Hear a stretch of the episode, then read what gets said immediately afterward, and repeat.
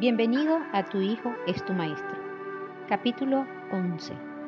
Decisiones difíciles antes del regreso a casa.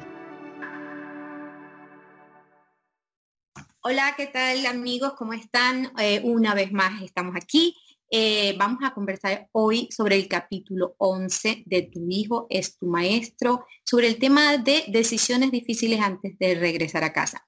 El título no tiene nada que ver con el contenido realmente, pero Em, mm, lo, lo, que quise fue como enfatizar eh, un momento eh, de la vida de Luis donde para la edad que tenía en ese momento, que eran aproximadamente siete años, tuvo que tomar una decisión eh, que para él era una decisión bien importante y que podía cambiar, de hecho, su futuro a partir de ese momento.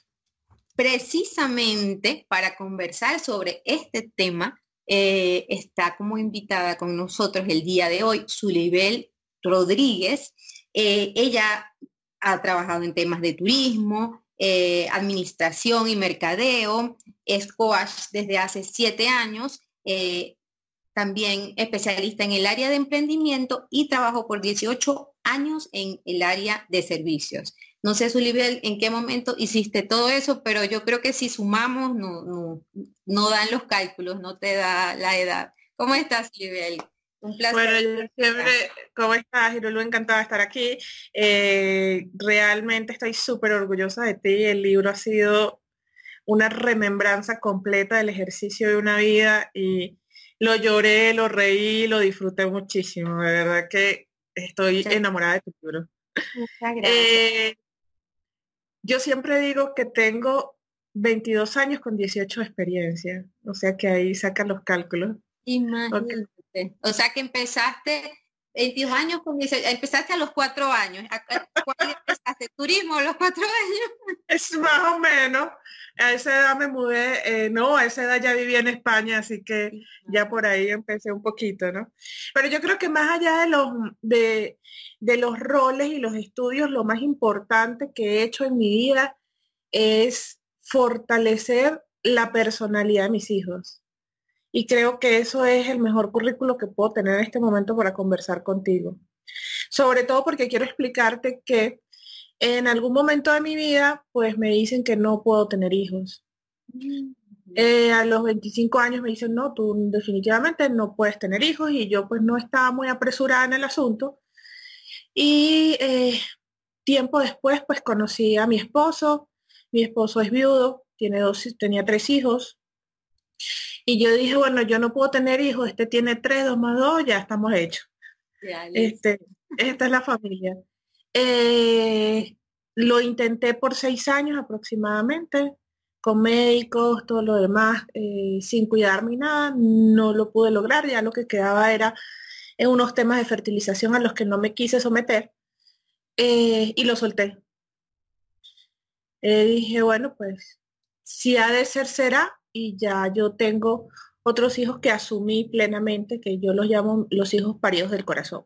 Mm, eh, finalmente, un año después de ese ejercicio personal de entender que biológicamente tal vez no lo iba a poder hacer nunca, eh, salí embarazada, tuve una pérdida y ahí era como mayor frustración el asunto, ¿no? O sea, Dios. Y yo pues ya ahí sí me resigné, yo dije, no, pues ya aquí ya quedó y, mi esposo dice que eh, eh, a partir de ese momento lo intenté más que nunca. Y pues en algún momento dije, si ese era, llegó y cuando llegó me enteré tres meses después que estaba embarazada. Mm, imagínate. O sea, tú no sabes, tú, tú qué pensabas, tengo un pequeño retraso de tres meses. no, precisamente el tema biológico que tenía me, eh, no me venía con frecuencia o me venía con mucha frecuencia, o sea, no había una regularidad, todo lo demás. Entonces, pues yo estaba totalmente distraída del tema, mi foco era el trabajo, los niños, otra cosa completamente diferente y no le presté atención hasta una vez que eh, acompañé a mi esposo, eh, nos fuimos de aniversario a Cartagena, lo acompañé acá a Medellín a, trabajar y una amiga me dice, Zuli, estás en embarazo y yo me reía. Y yo, sí, claro. cuando llegué a Venezuela porque me sonó mucho, o sea, me impactó mucho y efectivamente sí estaba, ya tenía tres meses. Mm. Entonces yo decía, eh, como tú lo dices en una parte del libro, este, los milagros existen cada día y no necesita ser Dios. Así es, sí. Entonces, pues esa dice, no hay, no hay eh, grado de dificultad en los milagros. O sea, milagro lo que para nosotros puede ser algo muy grande para Dios. Más nada. y entonces a partir de allí eh, y antes de eso empezar a formarme en un proceso de ser madre sin pasar los nueve meses del instinto, que después lo aprendí. Es que los nueve meses son bueno, en mi caso eran seis, ya no eran nueve, eran seis conscientes, pero eh, eh, aprender a ser madre sin que las hormonas te lo dijeran fue muy valioso para mí, porque fue consciente maduro de saber que tú eres la responsable de seres que genéticamente no tenían nada que ver contigo, que no los podías entender y no podías establecer un lazo inmediato de comunicación como cuando tienes un hijo, pero que tienes que lograr. Y creo que ese es el mayor éxito.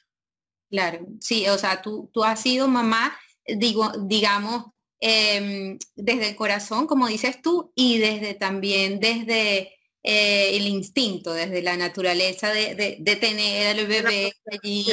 Sí, que también es, es, una parte muy, muy bonita de, de, la maternidad, maternidad, sentirlo como ese contacto donde, donde básicamente somos uno solo y, yo creo que como mujer, em, creo que el papel de los padres es fantástico, pero eh, siento como que ellos nunca van a poder vivir esa sensación de, ser uno solo con ese, con ese hijo, ¿no? Eso es un privilegio eh, que tenemos las mujeres. Entonces, la verdad creo que es algo realmente grande. Eh, cuéntame, Zuli, de este capítulo en específico, ¿qué te llamó la atención? Mira, hay cosas que este, también las viví como migrante.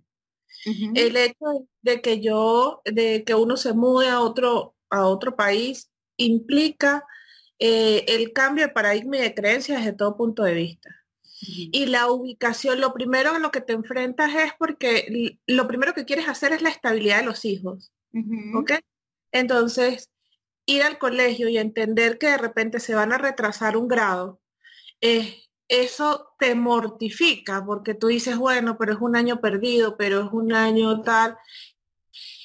Y en algún momento me puse como muy inflexible en el tema, un poco rígida y, al tiempo dije, bueno, pero ya va, o sea, al final yo estoy criando son seres humanos.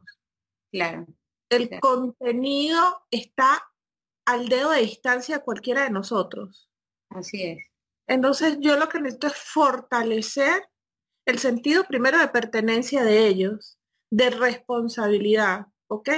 Y eso lo plasmas tú muy bien cuando hablas de que eh, empiezas el tema, repite el grado, tú de alguna manera reflejas la angustia de ese año que no, que queda como en el aire, como en un limbo, o sea, y, y la angustia que uno percibe que pueda tener el hijo en que, bueno, él va a entrar nuevamente a un colegio y resulta que cuando entre ese colegio sus amigos van a estar un año más.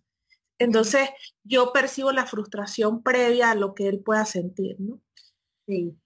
Una cosa que admiré muchísimo es la capacidad que tienes de transmitir en esas letras el libre albedrío a un niño de siete años, ocho años. O sea, el ejercicio de madurez de sentarse y decirle, bueno, este es el escenario y esta va a ser tu decisión. Yo te acompaño en lo que tú quieras hacer. Sí, así es.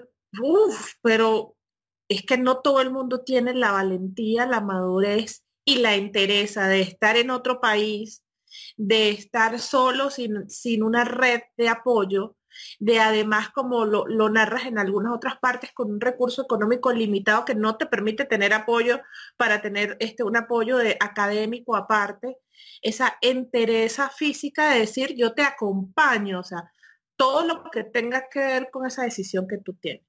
Y entiendo que el esfuerzo fue para ambos. Sí, de alguna manera sí, sí, pero más para él, porque, bueno, obviamente yo tuve que buscarle todos los recursos, lo que tenía que preparar para, y, pero él, eh, él, siempre fue un niño muy aplicado. Entonces, eh, desde el momento que él toma la decisión, porque es que fíjate, una cosa que yo aprendí con Luis eh, en mi ejercicio como madre es que yo nunca le imponía las cosas, siempre las conversábamos, ¿no? Ahí entra el tema de la comunicación. Em, siempre las conversábamos porque Luis pienso yo que pudo haber sido un niño rebelde. No fue un niño rebelde porque hubo siempre esa comunicación y, y, esa, es, eso que tú hablas de, delegar responsabilidad en él. Entonces, si yo de repente llegaba y le decía, tú tienes que estudiar porque tú tienes que llegar a presentar un examen, quizá la reacción de él hubiese sido, bueno, pero yo no puedo con dos cosas, yo no puedo con esto, yo no puedo con esto, tú me estás imponiendo. O de repente yo le pude haber dicho, bueno, mira, ¿sabes qué? Deja eso así, Em, tú mejor dedícate a lo de acá y ya allá llegarás y un año menos, deja eso así. Entonces la reacción de él pudo haber sido, en ese caso, eh, bueno, pero ajá, eh, tú por qué me, mm, tú quieres que, que, yo no tenga mis amiguitos cuando yo vuelva. ¿Sí me explico? O sea, siempre iba a haber, la responsabilidad iba a recaer sobre mí.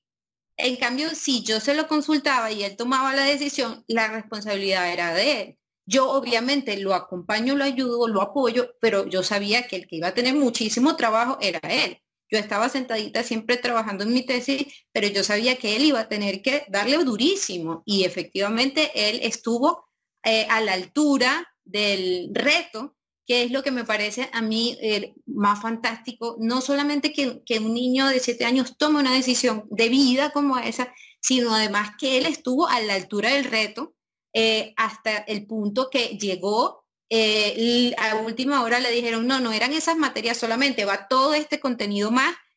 Se puso a estudiar todo el contenido que no, la, que no le habían dicho, se lo estudió, presentó el examen, no nos contestaron como por dos, tres meses y al final, y él sí, él entró en el grado que, que, se saltó el grado y volvió a empezar con sus amiguitos, le hicieron el examen, nos contestaron el resultado como a los dos, tres meses y él seguía yendo a su clase y em, le contestaron que sí.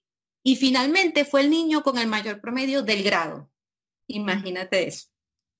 Porque hay una decisión y yo creo que aquí ya, eh, ya viéndolo un poco más, más frío y menos sentimental, porque es que realmente todo el libro te lleva a lo emocional y a lo sentimental en su, en su expresión.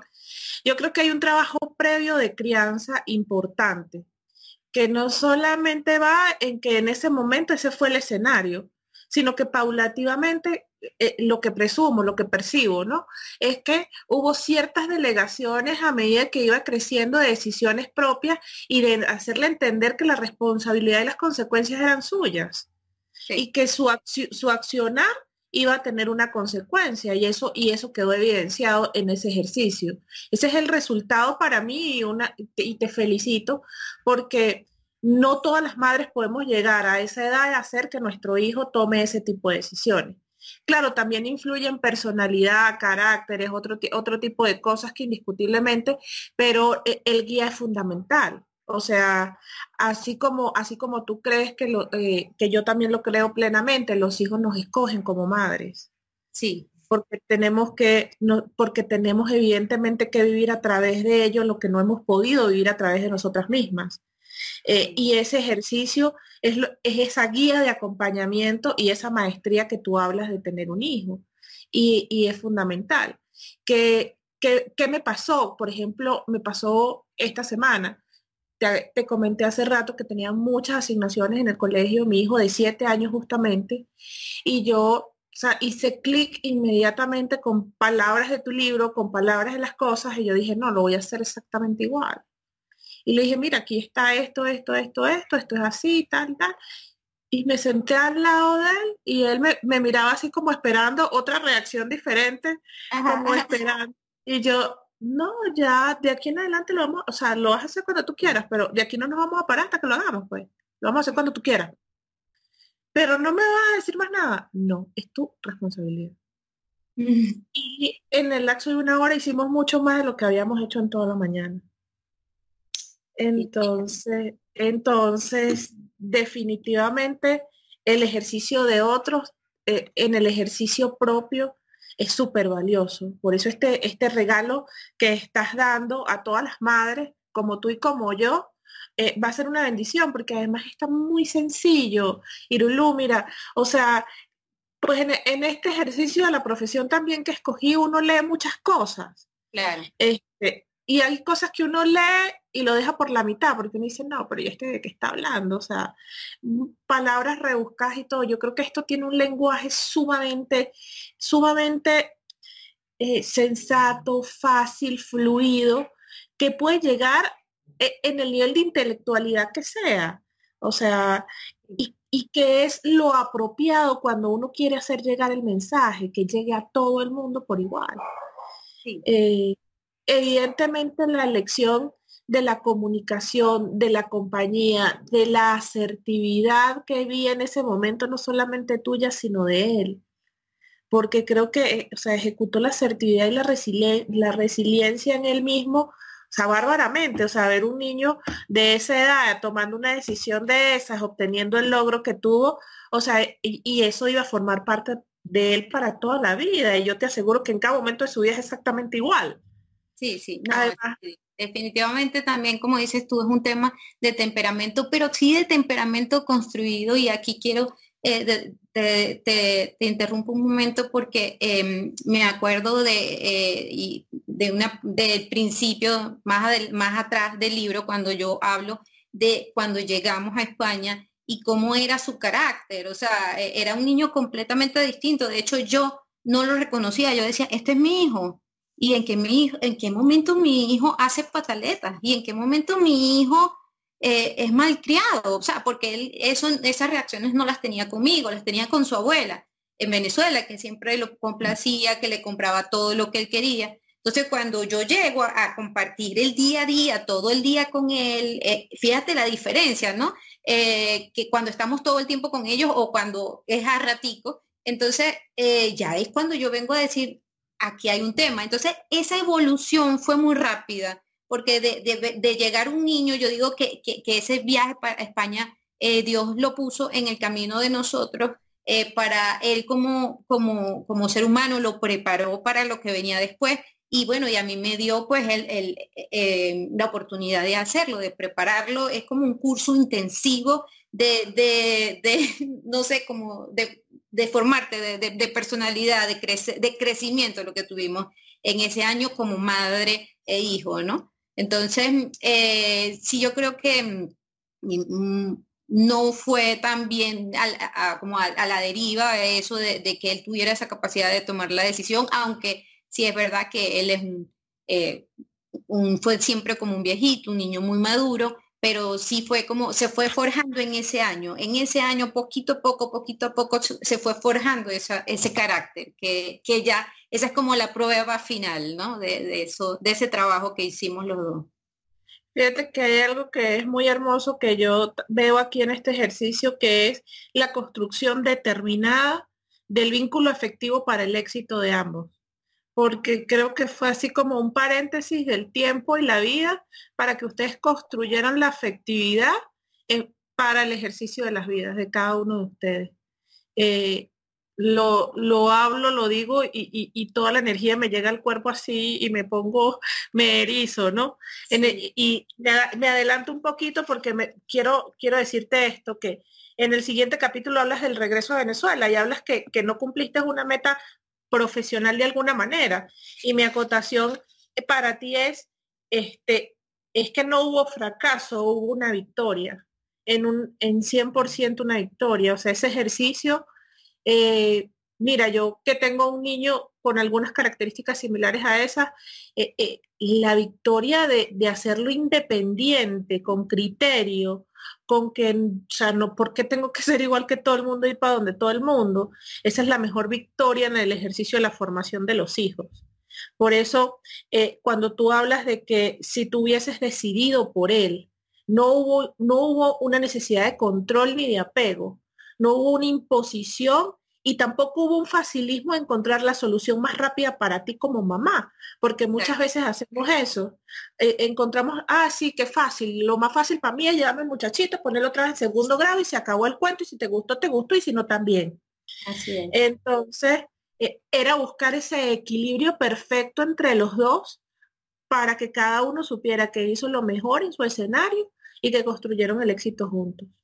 Eh, hay algo que hay algo que me gusta mucho a mí, sobre todo cuando se trata de niños, es decirle, ¿te gusta el logro, el gusto de lo logrado?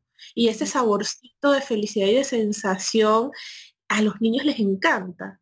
Entonces, yo me imagino que eso se nutrió muchísimo él también para llegar allí, ¿no?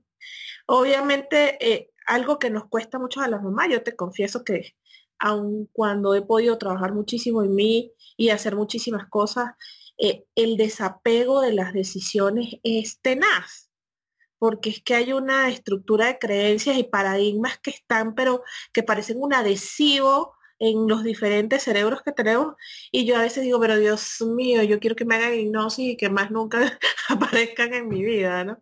Yo soy, eh, yo vengo de descendientes de una familia de mitad italianos y con una, una abuelita un poco fuerte. Entonces en esa crianza fuerte hay muchísimas creencias eh, muy arraigadas que he, ido que he ido sacando de mi vida. Y yo he concluido que mis dos hijos de corazón me prepararon para mi hijo biológico. Qué bello eso que estás diciendo, porque fíjate que hay una parte del libro donde yo hago el símil que puede parecer como cursi porque yo hago el símil como un perro, pero bueno, era de alguna forma lo más, cercano, lo más cercano a mi hijo y yo digo, mira, eh, eh, este perrito me enseñó, me dio una gran lección, ¿no? Eh, y no importa, porque las lecciones pueden venir de cualquier parte, si tú tienes la capacidad y estás lo suficientemente atenta, puedes tomar esa lección, ¿no? Y bueno, a mí me la enseñó un perrito, me la pudo haber contado, eh, no sé, otra persona, una mamá, mi abuela, mi mamá, pero en ese caso pues me la, me la enseñó el, perrito. Pero eso que estás diciendo es súper importante, Zuli, porque el tema de los paradigmas, eh, de cómo nosotros nos enseñaron que los papás tenemos que tomar la decisión por los hijos porque los papás son los que saben cómo se hacen las cosas. Entonces, bueno, yo creo que en parte em, pues e, e, esto de, para mí, de, primero lo que, lo que me sucedió, como empieza el libro, de, eh, ese mensaje de tu hijo es tu maestro o Luis Ferrer es tu maestro, eh, a mí me cambia completamente ese paradigma.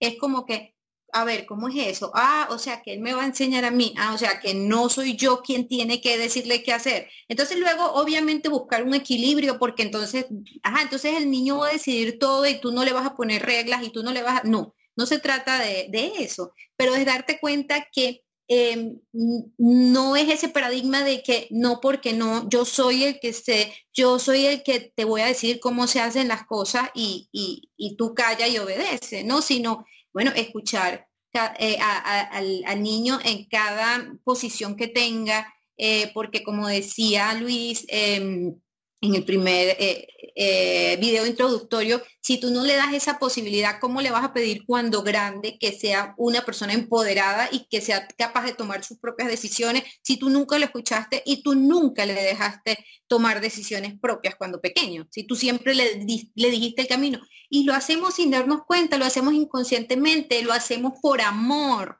lo hacemos para protegerlos, lo hacemos porque creemos que es lo mejor para ellos. Pero aunque todas esas razones sean, eh, digamos, eh, buenas, benévolas, o sea, pensamos que vienen del amor, eh, no son las correctas lamentablemente, porque entonces no dejamos como que nuestros hijos vayan adquiriendo esa capacidad de tomar decisiones, ¿no?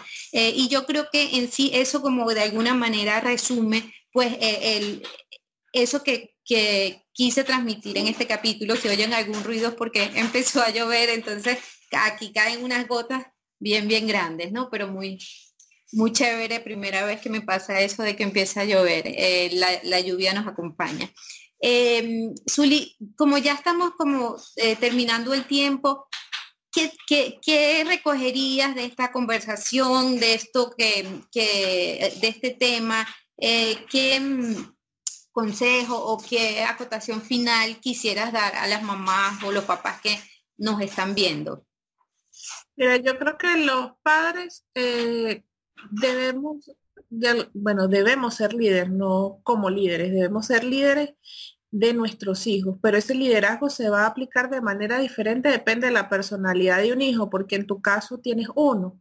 En, cuando uno tiene varios, cada hijo necesita y requiere una atención diferente, un desapego diferente, una comunicación diferente. O sea, es un equilibrio diferente que lo, y ese sí lo vas a marcar tú como madre. ¿Ok? Eh, y unas necesidades diferentes. Yo me llevo indiscutiblemente que en el control definitivamente no está la solución. En que mientras más deje atrás mis paradigmas y mis creencias, más crezco y más crece la otra persona. Y yo crezco a través de ellos, que es lo más importante. Em, el desapego es fundamental para entender que esa persona es lo que es, es mi hijo y eso está bien. Y que también yo soy lo que soy y eso también está bien. Así es, así es. Y cada uno pues lo va a ver de manera distinta, ¿no? De repente eh, mm, me, viene a la mente eso de, que, bueno, pero eh, eh, es que el papá o la mamá somos papá y mamá, no podemos ser amigos de nuestros hijos. Y cuando yo hablo con mi hijo, que ya tiene 23 años, y converso con él, y cuando es capaz de, contarme sus retos, lo que, las decisiones que está tomando, que obviamente no me preguntan nada, todo lo decide solo, porque bueno, ya, ya vimos cómo, cómo es. Eh, pues yo, yo digo, bueno, yo creo, yo voto por ser amiga yo voto por ser amiga, porque lo que te queda, o sea, siempre vamos a ser mamá, siempre vamos a ser papá, siempre vamos a estar esa figura allí, pero eh, ese compartir, esa compenetración de poder hablar con tu hijo como de tú a tú y poder compartir lo que está pasando, eh, bueno, eso, eso vale muchísimo. Entonces, yo, establecerse como pares es fundamental y también establecer límites en eso de que somos como padres, porque eso se fundamenta cualquier tipo de relación, no madre hijo nada más, sino la confianza, la empatía y el ejercicio de que somos pares eh, con una, línea que se llama amor, así de sencillo. Exactamente. Bueno, creo que ha sido de verdad que em, una conversación bien valiosa, me encantó, creo que hay mucho para aportar eh, en estos 28 minutos. Muchísimas gracias, Zuli, por habernos acompañado. Eh, y bueno, eh, mucho éxito con todos tus, niños, que bueno, debes, eso sí es un reto, eso sí es un reto. Tú debes, debes escribir un libro para, para contar tu experiencia porque eso es todo un reto. Muchas gracias, Zuli. A ti te valoro, te admiro muchísimo, ahora más, de verdad, sigue adelante y auguro muchísimos éxitos para este libro, de verdad que sí, para este tu otro hijo, porque este es otro hijo para ti. Amén, muchísimas gracias, muchas gracias. Bueno, chao. Chao.